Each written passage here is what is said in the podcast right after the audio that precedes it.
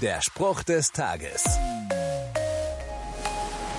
Boah, Arbeit kostet so viel Kraft und ich komme da echt an meine Grenzen.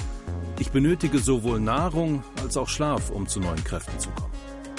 Aber wenn ich von einer Sache begeistert bin, dann setze ich mich vollkommen dafür ein und vergesse bei der ganzen Arbeit manchmal auch zu essen oder mich auszuruhen. Kennst du diesen Arbeitswahn? Ruhe und Pausen sind so wichtig, das sollte niemand vergessen.